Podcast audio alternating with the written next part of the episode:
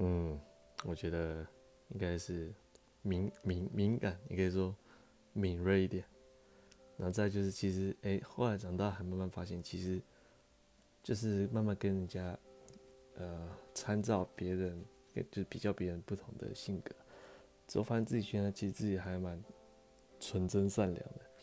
不是说我不会做一些蠢事，就是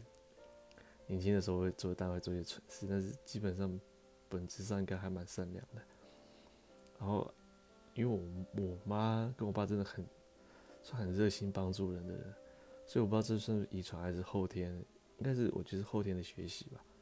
就我们对于帮助别人这件事情就，就就真的很乐意，真的觉得很快乐的。对，所以这点我觉得后来发现还这还蛮难得的。